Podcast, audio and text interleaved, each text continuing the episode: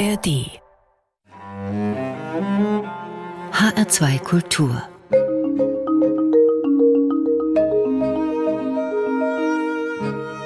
Doppelkopf Heute zu Gast Martin Sutter, Abschaltspezialist. Gastgeber Johannan Scheljem. Es ist ja völlig untertrieben, dass Sie ein Abschaltspezialist sind, aber Sie haben ein wunderbares Buch vorgelegt über die Gefahren, denen das Management ausgesetzt ist. Also eine Gefahr ist der Sommer und darin vielleicht auch die Badehose und deren Sitz. Das Abschalten, ist das eine der großen Herausforderungen für Manager, Martin Sutter? Denn Sie sind ja selber einer mal gewesen. Ja, kein sehr guter, aber einer, der dafür Augen und Ohren offen hatte, wie die anderen sind. Und ähm, ja, das Abschalten ist eine der Herausforderungen für den Manager, weil er in den Ferien nicht mehr die Hauptperson ist. Er ist dann nur ein Mitglied der Familie und äh, die Familie lässt es sich selten gefallen, gemanagt zu werden nach den Kriterien eines Managers. Deswegen ist das eine schwierige Situation, zumal er immer befürchten muss, dass die in der Firma merken, dass es ihn eigentlich gar nicht braucht. Das heißt, die Performance ist für den Manager ein durchgehend wichtiges Ziel. Ja, ja, ja, ich äh, vertrete ja die Theorie und ich glaube nicht, dass sich das wesentlich geändert hat, dass es den Manager nie um die Firma, sondern immer nur um sich selber geht und dass das Wohlergehen der Firma ein ein Abfallprodukt seiner Bestrebungen nach Karriere ist. Sie selbst waren mal ein, Sie sagen kein besonders guter, ein sehr freundlicher Manager. Wie hat sich das damals? ich weiß nicht. Ja, freundlich war. Sie waren beliebt. ja, ja, das, das, äh, das ist das Gefährliche im Management. Ich war eigentlich nie ein Manager, aber, aber ich, ich war in der Werbung tätig und ich war mal Teilhaber in einer Werbeagentur. Und da ähm, hätte man das sein müssen, aber die Werbeagentur, die hat nicht floriert. Äh, ihr Niedergang war der Anfang meiner literarischen Karriere. Ihr Sprungbrett. Das heißt, Sie genau, haben gewonnen ja. bei dem Wettbewerb und das Geld haben Sie in Guatemala investiert. Welches Geld? Ihre Anteile an der Firma. Meine Anteile in der Firma, die hätte ich eben, ich hätte wieder Geld mir leihen müssen auf der Bank, um die Anteile meiner Firma behalten zu, zu können. Ich weiß nicht, ob Sie das System kennen. Es gibt ein Aktienkapital, sagen wir mal, das ist 100.000 Euro. Und dann ähm, muss man das aufstocken, weil es zu wenig ist für den Geschäftsgang der Firma. Sonst kommen die Behörden und sagen, die Firma muss zugemacht werden. Also wird das aufgestockt von den potenten Aktionären auf zum Beispiel eine Million. Wenn sie da nicht mitmachen und 10 Prozent haben von den 100.000, dann haben sie nur noch ein Prozent, oder? Und so ist es mir ergangen. Das war rückblickend ein Glück? Ja, ich wollte ja immer Schriftsteller werden und habe dann immer wieder das aufgeschoben. Und dann ging ich so langsam auf die 50 zu und stand vor dieser Entscheidung jetzt nochmal. Ja, die, die, das Schicksal hat mich gezwungen, jetzt zu sagen, so, was willst du eigentlich jetzt? Willst du jetzt wirklich, was seit du 16 bist, behauptest, Schriftsteller werden oder willst du halt doch lieber Werber bleiben? Mit 16 sind Sie Gymnasiast in Fribourg. Ja, in Fribourg im Collège Saint-Michel, da war ich als Externe. Meine Eltern zogen nach Fribourg und das war eine, eine Klosterschule.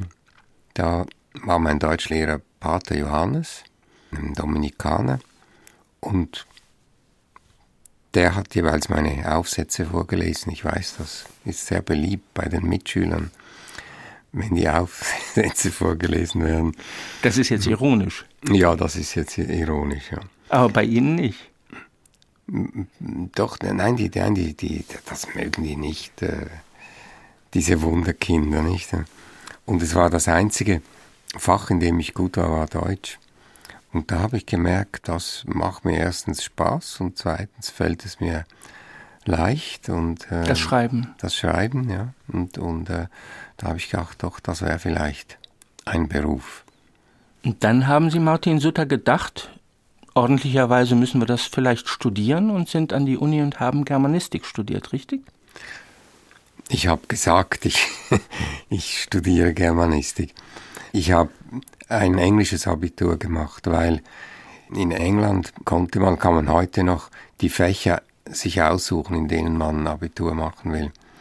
Und dann habe ich äh, alle Naturwissenschaften habe ich weggelassen und habe dann in, in verschiedenen Sprachen äh, und, und auch noch Latein und Griechisch habe ich eine, eine A- und O-Level gemacht. Und das wurde natürlich von den Schweizer Universitäten nicht akzeptiert. Ich hätte dann ein Jahr als Hörer einsitzen müssen und nach einem Jahr eine Prüfung machen. Und so weit ist es nie gekommen. Sagen Sie mir drei Worte, Martin Sutter, zu Ihrem Elternhaus. Woher kommt diese, ich denke, kostenintensive Schulausbildung? Das Internat hört sich kostenintensiv dann England. Das klingt nach einem wohlbestallten Elternhaus. Also das Internat war, ich war eben als Externer, das war dort die Kantonsschule, das war die öffentliche Schule. Das ein jungen Internat? Ein jungen Internat, ja, ja, damals noch mit Uniform und allem. Kein Mädchen? Nein, die waren im Saint-Croix, das war auf der anderen Seite der Stadt. Es war dann die begehrte Mauer, über die man linsen konnte. Oh ja, sogar klettern. das haben Sie dort gelernt. Ja, nein, es war ja Fribourg war ein sehr katholisches Städtchen und da sind die Regeln sehr streng und deren Befolgung sehr locker. Also man hat sich auch auf der Straße oder in den Kinos oder Cafés treffen können und musste einfach schauen, dass man nicht von einem Surveillant, einem, einem Aufseher erwischt wurde. Wir sind in welchen Jahren? 48 sind Sie geboren? Wir sind im Jahr 1962 bis 66. Also vor der Rebellion der Studenten und Jugendlichen. Ja. Lange bevor Zürich brennt. Nicht so lange bevor, ja. Also bis 68 war er dann das. Äh, ja. 66 war noch zwei Jahre. Ja. Sie wurden mal gefragt, was Heimat ist, und dann haben Sie geantwortet, dass ich nach Guatemala ausgewandert bin. Also dieses Jojo, dieser Schüler, Fribourg, dann England, dann logischerweise wieder in der Schweiz, in die Universität doch Germanistik Brecht anhören, also diese raus und rein und immer hin und her. Ist das eine, eine Schweizer Eigenschaft, Martin Sutter? Also die Mobilität glaube ich schon. Die Schweizer sind viel unterwegs. Ich treffe auf Reisen fast gleich viele Schweizer wie Deutsche und das ist doch im, im Verhältnis zur Bevölkerung ziemlich, ziemlich viel. Die Schweizer sind es gewohnt, ähm, nach ein paar Schritten schon in einem anderen Land sich wiederzufinden. Das Verreisen und wieder zurückkommen ist, glaube ich, etwas sehr Schweizerisches. Was hat Ihnen denn das Studium gegeben? an der Universität, die Germanistik, Baal, Kreidekreis, die Sprache Brechts, die Philologen. Haben Sie da was gelernt? Ich glaube, ich habe schon davon profitiert, aber, aber indem ich gemerkt habe, dass, dass äh, das verdirbt mir den Stil. ich, ich war damals auf die Suche nach einem Stil. Ich weiß bis heute nicht, wie das geht und was das genau ist. Aber damals dachte ich, ja, wenn ich die Sprache so auseinandernehme, wie das an diesen Seminaren getan wird, dann, äh, dann kann ich am Schluss keinen geraden Satz mehr schreiben. Also hat mich die, die dieses äh, als Hörer in der in, in, in Germanistik Vorlesungen sitzen, hat mir eigentlich zur Einsicht gebracht, dass Germanistik studieren nicht meine Sache ist. Aber durchgesetzt hat sich dann doch eine Form von Dickkopf. Also Sie wollten schreiben und haben sich dann sofort zur ersten Ablehnung durchgehangelt. Sie wollten bei der Studentenzeitschrift mitarbeiten. Ich weiß gar nicht mehr, wie die hieß. Kolibri hieß die. Ja, da wollte ich natürlich mitschreiben und habe mich auch vorgestellt und, und wurde abgelehnt. Aber man hat mir gesagt, du könntest ähm, Inserate akquirieren für die Studentenzeitschrift. Und Was ist das? Ja, also Inserate verkaufen. Also Telefonieren? telefonieren, Besuche machen in, in, in halt diesen, diesen Läden der Stadt und den kleinen Firmen und sagen, wir haben da diese Zeitschrift mit riesiger Auflage, einer Leserschaft, die die zukünftige Elite des Landes sein wird. Und da müssen sie unbedingt Inserate machen. Und ich habe Werbebriefe geschrieben und habe die verschickt. Und, und einer hat mir mal geantwortet, er, er möchte keine Inserate machen im Kolibri, aber er möchte mir sagen, ich soll doch Werbetexter werden, weil er hätte noch nie einen so guten Werbebrief bekommen. Und leider habe ich das ich sehe erst jetzt, wie wichtig das damals war und ich habe keine Ahnung mehr, wer, wer das geschrieben hat, geschweige denn, dass ich die, diesen Brief noch hätte. Aber dann habe ich plötzlich gemerkt, dass es diesen Beruf gibt und ich hatte einen Cousin, der war Grafiker und ich ähm, wollte dann mal bei ihm schnuppern. Ich war dann in Paris in seinem Atelier und äh, er hat äh, ganz andere Sachen gemacht als, als, äh, als Werbekampagnen oder Textkampagnen. Und er hat mir aber dann dazu verholfen, bei, bei Karl Gerstner, das eine, war ein, ein berühmter Grafiker und, und, und Künstler, dass ich mich bei ihm bewerben konnte und der hat mich dann weitergeboten an seinen Partner Kutter und, und am Schluss wurde ich in dieser Agentur aufgenommen als, ich wusste das das erste Jahr gar nicht als was, aber ja, es war eine Art Volontariat und, und dort hat man mich auch nicht schreiben lassen. Ich musste dann Werbeberater werden, wusste auch nicht, was das war und habe immer die beneidet, die die Texte schreiben konnten und habe dann auch für Kampagnen Texte geschrieben, heimlich, so, so für mich, wie würde ich denn das machen? Und dann eines Tages hat der Kreativdirektor damals einen dieser Texte oder dieser Kampagnenvorschläge gesehen und er hat gesagt, hey, das ist ja gut und du wirst jetzt Texter. So bin ich dann Texter geworden. Wie kommt es denn dann zu Ihrer Glosse in der Weltwoche, die fürstlich bezahlt wird? Ich glaube, 2000 Franken waren das pro Text, pro Glosse. Da, ja, da überspringen wir jetzt ein paar Jahrzehnte.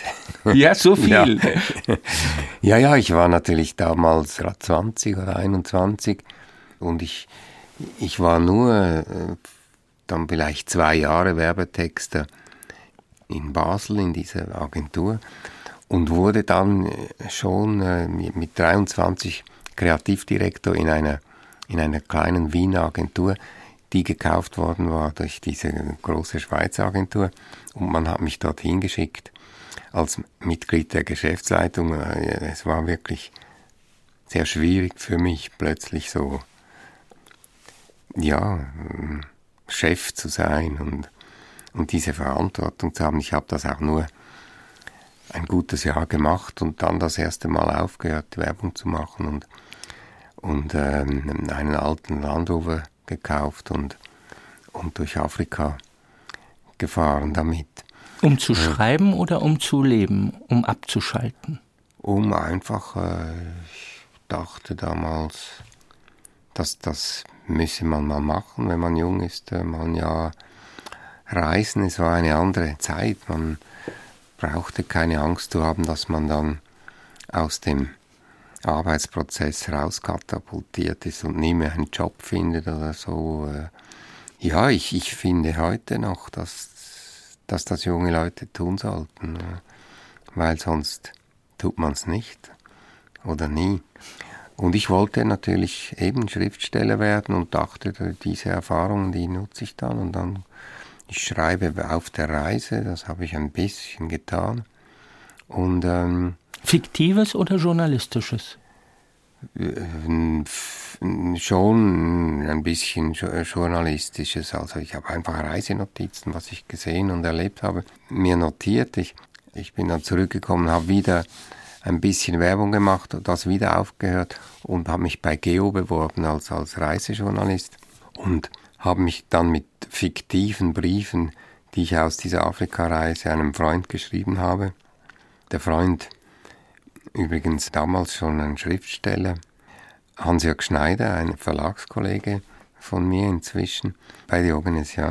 Dem habe ich Briefe geschrieben und habe sie aber eigentlich nur für die Chefredaktion von Geo geschrieben, aber ihm auch geschickt. Er war ein bisschen pikiert, als er erfahren hat, dass ich nicht einfach ihm so Briefe schreibe, sondern dass es auch noch einen Zweck verfolgte damit.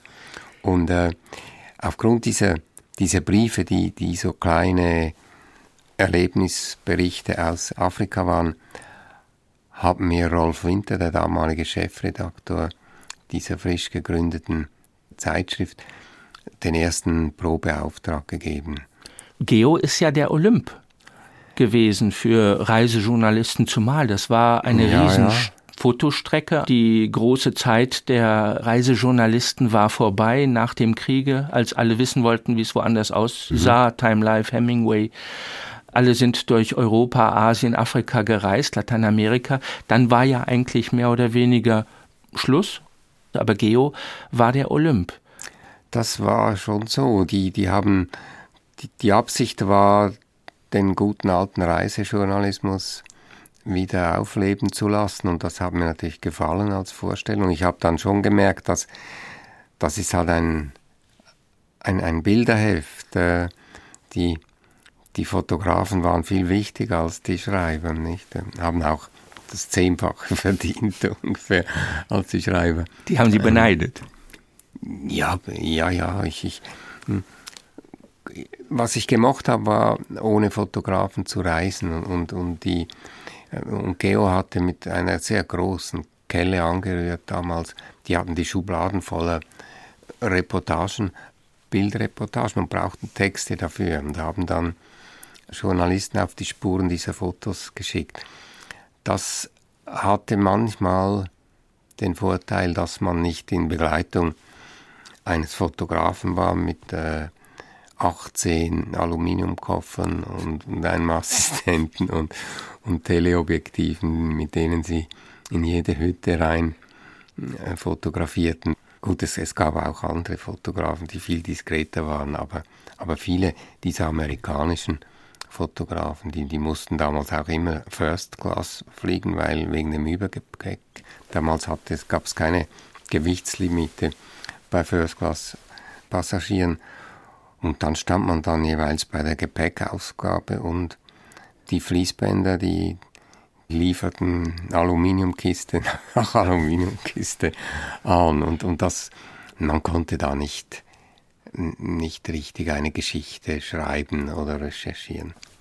Aber Sie sind ja nun vom Herzen her versteckt hinter einem wohlsituierten Auftreten ein Schriftsteller, der seine Fantasie liebt, der die Distanz liebt. Sie schreiben auf Ibiza, Sie haben geschrieben in Guatemala, immer über die Schweiz. Ich kenne keine guatemaltekische Landschaftsbeschreibung von Ihnen. Vielleicht fehlt mir da die eine Georeportage. Was haben Sie für ein Verhältnis gehabt zur Wirklichkeit? War Ihnen die zu langweilig, wenn Sie dann in ein Indianerdorf in der Guajira gekommen sind und die Jungs hatten alle mehr oder weniger schäbige Autos und da war nichts mehr mit den Indianerleben, was man eigentlich doch gerne berichten wollte? Hat es Sie geschmerzt oder haben Sie dann gemogelt und die wunderbaren Begegnungen einfach erfunden? Nein, ich habe schon damals nicht nicht viel erfunden beim Schreiben. Mir war die, die Wirklichkeit schon, schon wichtig, das Beschreiben der Dinge, wie sie, wie sie sind. Zum Beispiel gerade meine erste Reportage über die Cowboys in Wyoming und Montana, das habe ich mit sehr viel Herzblut gemacht. Ich hatte diesen Auftrag ein paar Monate vorher, weil ich, ich war damals in der Werbeagentur und ich musste dort meine, meine Kündigungs Frist einhalten.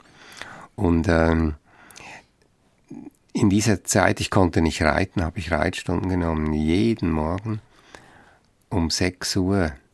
Von 6 bis 7 hatte ich Reitunterricht und, und nachher, weil das war noch weit außerhalb der Stadt, damit ich um 8 im Büro sein konnte. Das hat sich aber gelohnt, weil hm, ich habe dann reiten gelernt, äh, schlecht und recht, auf einem englischen Sattel Aber wenn man das kann, dann ist das auf einem Western-Sattel ganz leicht. Und ich wurde dann ähm, mit der Zeit und nach äh, vielen Runden in diesen einschlägigen Cowboy-Bars auf einer Ranch aufgenommen und durfte dann mitreiten. Mit der, ähm, nach etwa eine, eine Woche lang musste ich, die Kälber wurden gerade von ihren Müttern getrennt und die wurden dann per Lastwagen in ein Gehege transportiert. Und weil ich in der Schweizer Militärdienst ähm, Motorfahrer war, konnte ich so ein Fahrzeug fahren und, und musste das eine Woche lang, musste ich da Kälber hin und her äh, fahren, bis sie mir dann ein, ein Pferd gaben. Und das, das war, das war alles ziemlich echt und die Cowboys selber, die, die inszenieren sich e-, ebenso als, als Cowboys, wie es vielleicht die Indianer nicht mehr tun. Aber die sitzen auf dem Pferd und denken, hier sitzt der Cowboy auf dem Pferd. Haben Sie sich da Martin Sutter als Martin Sutter, den Schreibenden, Reitenden, Fahrenden, Lenkenden und Berichtenden selbst porträtiert in dieser Reportage oder kam sie gar nicht vor? Ich glaube, das war eine Reportage in Ich-Form, das die, die erste und glaube ich auch letzte. Ich habe für, für Geo, nein, habe ich glaube ich ein paar in der ersten Person geschrieben. Da, da kam ich, da kam ich vor und, und gar nicht so verfälscht. Wenn ich jetzt Fotos aus dieser Zeit mir ansehe, da sah ich wirklich aus wie der, den ich beschrieben habe. Eine meiner vielen Identitäten. Da müssen wir jetzt wieder einen Bruch machen, weil im Prinzip ist das doch ein wunderbares Leben. Ein Mensch in einer Gesellschaft, in einer Zeit voller Zuversicht, der die Fähigkeit hat zum Abschalten, auch aus der Adrenalin geleiteten Werbung hinauszugehen nach Afrika. Sie haben Nice and Sleazy mitgebracht, also ein wenig die Stimmung ihrer Zeit damals. Verbanden Sie etwas mit den Stranglers Peaches von 77 bis 82, datieren die Songs auf der CD? Ja, das ist äh, halt auch zeitlich genau die Zeit äh, als Georeporter. In meiner Erinnerung waren das wirklich harte Punks. Und wenn ich das jetzt mir anhöre, dann ähm, merke ich erst, wie musikalisch die waren, wie raffiniert. Jetzt ist Nice und Sleazy ist jetzt nicht gerade das raffinierteste aller Stücke, aber, aber sehr, sehr musikalisch. Ich finde, es ist sehr gut gealtert. Dazu verkneife ich mir jede Bemerkung. Nice and sleazy, The Strangler's Peaches.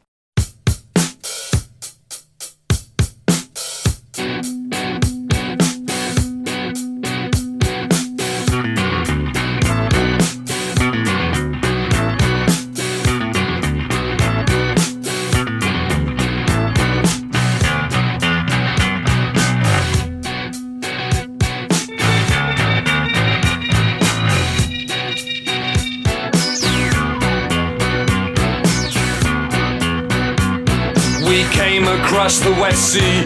We didn't have much idea of the kind of climate waiting. We used our hands for guidance, like the children of a preacher, like a dry tree seeking water, or a daughter. Nice and sleazy, nice and sleazy does it.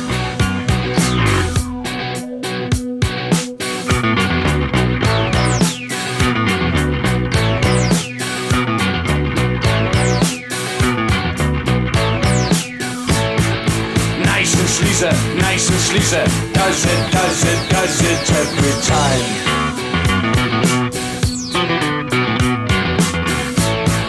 Nice and sleazy, nice and sleazy. Does it, does it, does it every time.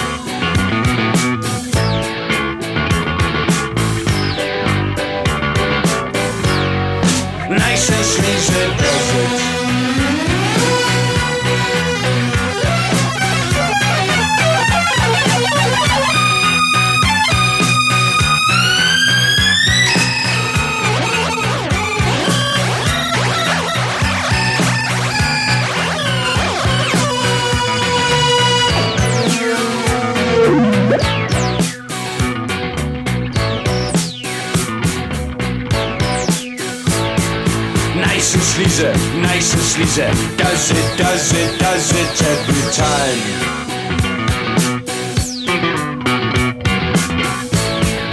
Nice and sleazy, nice and sleazy. Does it, does it, does it every time.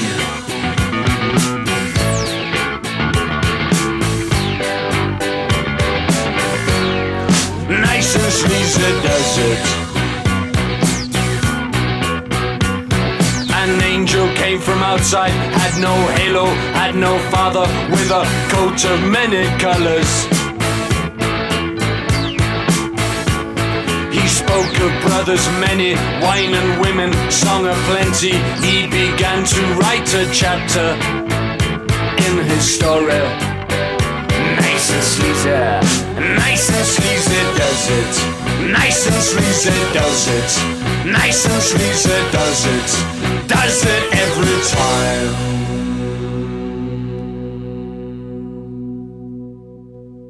Das war Nice and Sleazy, The Stranglers Peaches von der CD The Very Best of the Stranglers 1977 bis 1982, zu Gast im Doppelkopf auf HR2 Kultur Martin Suter. Gastgeber Johann Scheljem.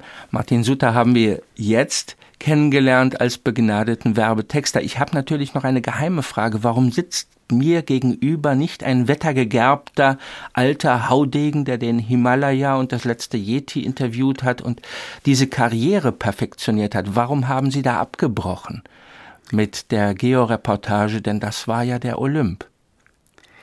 Ja, aber dann habe ich gemerkt, wie hart das Leben des äh, Reisejournalisten ist, wenn er nicht wie äh, meine versierteren Kollegen auf diesem Gebiet zehn Geschichten im Jahr schreiben kann.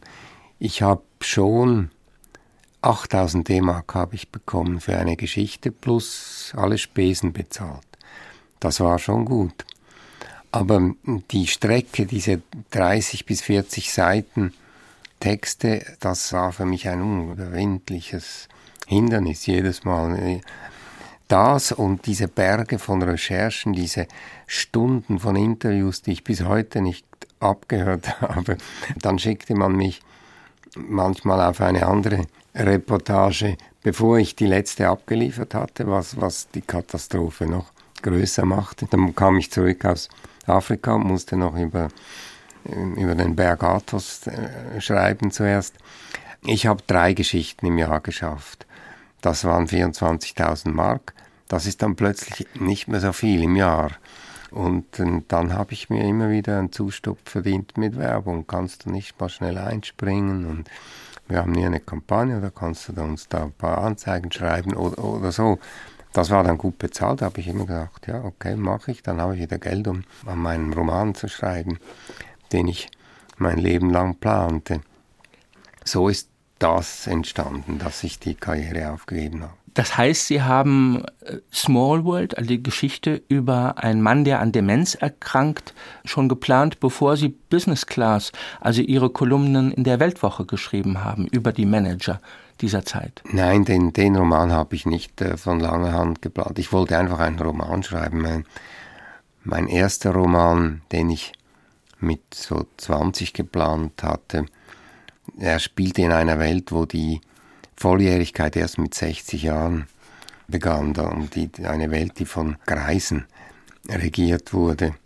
Ja, ich weiß nicht, wie ich auf dieses Thema gekommen bin. Ich wollte einfach einen Roman schreiben. Ich hatte nicht einen genauen Plan. Ich habe dann auch einen geschrieben. Ich habe da oder die ersten 300 Seiten eines Romans hatte ich fertig und habe noch ein Treatment darüber, wie es dann weitergeht nach diesen 300 Seiten. Ich weiß nicht, das wäre so ein 600 Seiten Werk geworden. Das habe ich dem Diogenes Verlag geschickt und das kam dann, ich muss sagen, ziemlich prompt zurück mit einer Standardabsage mit kindlicher Volontärinnenschrift unterschrieben, die mir Mut machte, sagte, es passe einfach nicht in ihr Programm, das bedeutet aber gar nichts über den Wert des Werkes und so. Und, und dann erst habe ich, hab ich äh, ja gedacht, dann schreibe ich halt was anderes und dann erst habe ich Small World geschrieben. Das heißt, Sie haben wieder mit einer Absage wie bei der Studentenzeitschrift begonnen, bei Kolibri. War das wahr, ja. damals hm. schon die Lektorin? Ursula Baumhauer. Ursula Baumhauer? Ich glaube nicht, dass sie es je zu Gesicht bekommen hat. Ich glaube nicht, dass äh, es, es wurde nicht äh, gründlich gelesen. Dass, ich habe zwar nicht, wie das viele Autoren angeblich tun, ein Haar ins Manuskript gelegt und nachgeschaut, ob es noch drin ist auf Seite 84, aber es war nicht sehr zerfleddert, als es zurückkam. Ich glaube, bei dieser Menge von Manuskripten, da kann man wirklich nur Stichproben äh, drei, vier Seiten anschauen und denken, ach, gefällt uns oder gefällt uns nicht. Da sind Sie noch erfolgreicher, nicht Werbetexter, sondern dann Kolumnenschreiber der Weltwoche, richtig? Wir sind jetzt in den 90ern. Oder nein, ja, doch, Ende doch. der 80er, ab 91 sind Sie frei. Ab 91, äh, 91 habe ich die Kolumne begonnen. Begonnen? Ja. Und Geo abgegeben? Geo, äh, ich hatte dann noch Geogeschichten gemacht, ähm, aber ja, bis in die 90er Jahre. Mhm. Aber nicht mehr groß, also, also Geschichten, die in der Schweiz spielten oder ja, eigentlich Geschichten, die in der Schweiz spielten, über die Walliser Schwarznasenschafe oder über die Ehringer Kühe, die, die diese Kuhkämpfe machen. Das waren Geschichten, die über lange Zeit verfolgt werden mussten, also ein Jahr dieser Schafe oder, oder dieser Kühe. Und ähm, dann bin ich dann halt manchmal ein paar Tage wieder ins Wallis gefahren und habe hab dort weiter recherchiert. Ich hatte auch ähm, dann politische Probleme mit Geo damals. Ich wurde auch auf eine Geschichte geschickt, von der die äh, sehr schöne Fotos hatten in Sri Lanka. Diese ja wunderschönen geschmückten Elefanten und so und und ich äh, bin bei der Recherche, das das war 1979 auf diese ganze Tamilen-Singalesen-Problematik gestoßen und gemerkt, dass das dort unglaublich brodelt und habe ähm, halt darüber äh, geschrieben, über diese Situation. Und ähm, dann hat der, da war nicht mehr der Rolf Winter der, der Textchef, äh, sondern der Hermann Schreiber, der hat mir geschrieben, das sei ihm zu politisch. Sie seien ein Reisemagazin, kein politisches. Ich soll das anders schreiben. Und ich habe dann gesagt, wenn Ihnen das zu politisch ist, dann ist mir das der Geo zu unpolitisch und habe ähm, hab dann nicht das neu geschrieben. Mhm. Habe dann Stellen, als das, als das ähm, ausbrach, hatte ich das Gefühl, ich hätte im Stern Sachen gefunden, die die die, die im Archiv dann gesucht haben, was wissen wir denn über Tamilen, was sind das für Leute und so. Und dann, glaube ich, wurden wenigstens meine Recherchen waren nicht ganz umsonst. Aber dann hatte ich irgendwie keine Lust mehr mit mir, also äh, nur so diese heile Weltzeitschrift ging dann auch nicht so. Das war am Anfang nicht so. Jetzt müssen wir ein bisschen überspringen, weil uns die Zeit natürlich wieder davonläuft. Prima, ja. Um die Zeit geht es uns. Aber erklären Sie mir darum einen Widerspruch. Ihr Leben verläuft ganz harmonisch, Ihren Helden aber stößt immer etwas zu. Also es ist in Small World, bricht die Demenz relativ plötzlich ein in das Leben des Hauptprotagonisten, in ein perfekter Freund, verändert sich das Leben des Fabio Rossi auch abrupt. Bis hin zu ihrem Roman Die Zeit, die Zeit, in der ein Tag das Leben der beiden Helden, der beiden Hauptprotagonisten aus den Angeln gehoben hat und die setzen nur alles daran, den Status quo antes wiederherzustellen, also die Zeit zurückzukurbeln, was ja eigentlich doch jeder zu irgendeiner Phase gern täte. Wie kommen Sie zu diesen verunsicherten Helden oder zu diesen Helden, denen dieses widerfährt, Martin Sutter? Also erstmal muss ich sagen, ob mein Leben so äh, ereignislos abgelaufen ist und ohne Brüche, das, das äh, das bezweifle ich jetzt, das, aber ich möchte auch nicht über die, die Brüche in meinem persönlichen Leben sprechen, aber es gab schon welche. Und das andere ist, ähm, es ist halt in der Natur eine Geschichte, dass, dass solche Brüche passieren. Die meisten Geschichten sind Geschichten über Krisen. Wenn man es vielleicht genau anschaut, alle bei ihnen fällt kein Backstein einem Menschen auf den Kopf, aber er verliert das Gedächtnis. Den Plot kenne ich von Chandler. Mhm. Das ist ein ganzer Roman, der davon ausgelöst wird, dass ein Mensch nicht mehr weiß, was er da soll, wer er ist. War, wie hat sich für Sie Small World entwickelt? Also diese Geschichte um die Demenz, um den Alzheimer? Small World ist ähm, mein erster Zeitreiseroman. Ich habe die die Krankheit bei meinem Vater als, als Zeitmaschine erlebt. Er ist immer mehr zurückgegangen. Er, hm, am besten konnte man sich mit ihm unterhalten über, über Fotos aus seiner Kindheit. Und dann kamen Sachen heraus, die ich noch nie von ihm gehört habe, auch Namen, die man ihm gegeben hatte damals, hatte ich nie gehört. Und dann habe ich Fotos mit ihm angeschaut, ja, wer ist das und wer ist das? Er kannte alle Tanten, Großtanten und er als kleines Baby habe ich gesagt, ja, wer ist das? Und dann hat er gesagt, das ist der Röbelböbel. Er hieß Robert. Offenbar haben sie ihm als kleines Kind Röbelböbel gesagt. Hatte ich nie gehört im Leben, aber und für ihn war das, das war er, oder? Der Röbelböbel. Ähm, das, ähm, das war sehr, sehr berührend, diese Rückreise in die Vergangenheit. Und ich wollte nicht, äh, ich das nie will, etwas aufarbeiten oder so. Ich, ich, ich, ich wollte einen Zeitreiseroman schreiben und, und das auf, auf meine Art. Das habe ich jetzt 15 Jahre später noch einmal getan. Die Zeit, die Zeit ist auch eine Zeitreisegeschichte.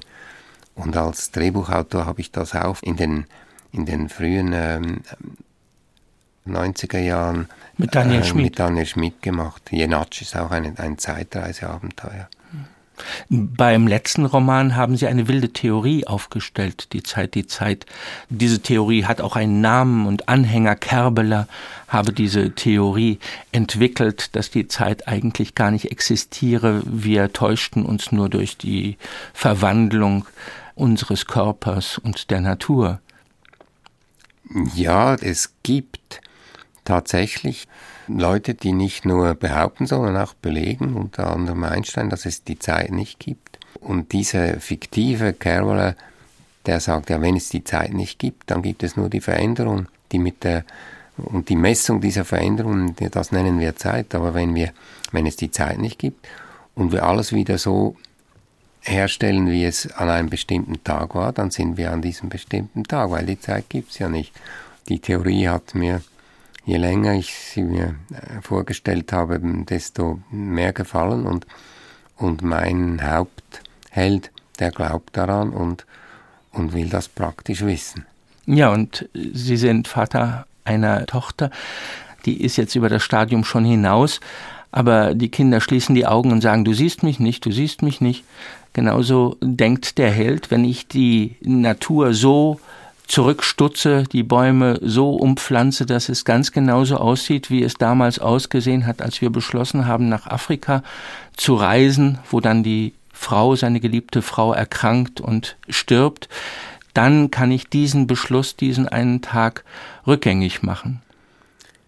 Ja, das, das, das glaubt er und, ähm, und will es auch beweisen und auch erleben und, äh, und viel mehr darf ich dazu nicht sagen. Sie haben Angst vor dem Ende, das verraten wir nicht, das sehe ich schon am Gesicht. Das Zum Ende kann ich was sagen. Das Ende, es, es gibt Leute, die glauben, das Ende heiße, es sei alles nur ein Traum gewesen. Das ist natürlich um Himmels Willen nicht. Das finde ich furchtbar, solche Bücher. Dann spielen wir Champagne for Gypsies mhm. von Goran Bregovic. Wichtig, Stefan Eicher und den Text hat Martin Sutter geschrieben. Sie beschreiben in Interviews, singend durch die Straßen Zürichs gezogen zu sein mit einer schönen Frau und danach ihr Talent zum Texten entdeckt zu haben. Hm, nein, also das, das äh, Liedertexten hat mich schon, schon früh fasziniert. Ich, ich, ich mochte diese, diese Schweizer, äh, schweizerdeutschen Chansons, äh, diese Kabarettisten und Liedertexter der, der 40er, 50er Jahre, auch schon, schon früher und auch diese Berner Troubadours, äh, Mani Matta, äh, Viel zu so früh gestorben. Oh ja, ja. Und leider auch in einer Fremdsprache für Deutsche. Ja, es ist halt breites Berndeutsch, aber äh, für, äh, ich möchte ja alles versuchen, was man kann mit, mit, mit Schreiben und und die Lyrik ist natürlich auch etwas, das mich sehr interessiert. Und für Lyrik ist es schon die Muttersprache, die, die, die einem da am nächsten liegt. Und die Muttersprache ist halt in Gottes Namen dieses unverständliche Schweizerdeutsch. Dann spielen wir Goran Bregovic, Champagne for Gypsies, Text Martin Sutter, es singt Stefan Eicher. Ich weiß nicht, ich weiß nicht, wir sagen so, was möchtest du, was möchtest du hören? Ich weiß, es nicht so kompliziert, doch fällt's mir. Fällt's mir so schwer, ich weiß, du willst es hören, da sie auf dich da, willst mich hören, willst mich hören, schwöre. Ich bitte, du bist mir, das wär so fertig. Können sagen, es fällt mir so schwer.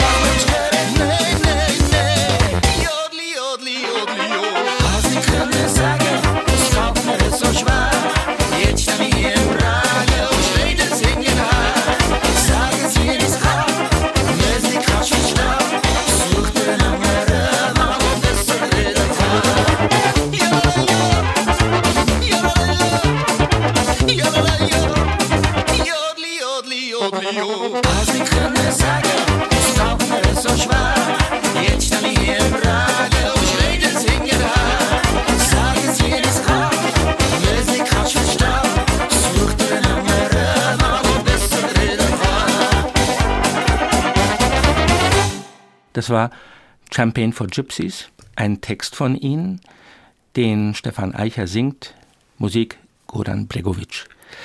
Gastgeber Johannan Celliam. Zum Abschluss, Martin Sutter, würde ich gerne mit Ihnen einfach noch einmal zur Zeit und zum Abschalten zurückkommen, auch zur Distanz und deren Gewinn. Sie sagen, das, was die meisten Menschen als negativ empfinden, das Vergessen, ist ein Bereinigen. Also sie sind ausgewandert, 91, und haben aus der Distanz eigentlich alle ihre Romane geschrieben ohne die Möglichkeit zu haben, durch Zürich zu gehen und die Hecke nochmal genau anzusehen und stundenlang sich zu überlegen, wie man die Blüten beschreibt oder den Sonnenaufgang über dem Zürichsee. Das heißt, was bringt Ihnen die Distanz? Die hat tatsächlich eine, eine Art Filterfunktion, die, die räumliche und die zeitliche Distanz. Meine Art zu schreiben äh, heißt äh, reduzieren, zu wissen, was man weglassen kann. Das ist sehr wichtig. Und, und das weiß man am besten über die Dinge, die man am besten kennt. Und das ist halt für mich die Schweiz. Ich kann davon ausgehen, dass das, was mir geblieben ist, dass das Wesentliche ist. Und ich, ich muss nicht die Hecke nochmal sehen, um sie beschreiben zu können. Ja, im Gegenteil, ich bin kein guter Reporter. Ich, ich kann diesen Raum äh, live nicht gut beschreiben, aber ich kann ihn in drei Monaten beschreiben. Und zwar glaube ich so, dass, dass Sie das gleiche Bild haben wie, wie ich. Das heißt, der Abschaltexperte nutzt das, was sonst als Unfähigkeit betrachtet wird. Der Manager will ja Performance, der will ja jetzt im Hier und Jetzt und sein Licht ist an und er hat jetzt den Burnout und das ist ganz wichtig für seine Qualität. Und Martin Sutter sagt, nein, das ist gut, wenn ich abschalte und danach gefiltert das wahrnehme, was vor drei Monaten war. Ja, das, das glaube ich tatsächlich. Äh das ist das, was Sie mit dem Zauberwort, das ist, das ist übrigens Eichendorff, nicht Suter, das, das Zauberwort schläft ein Lied in allen Dingen.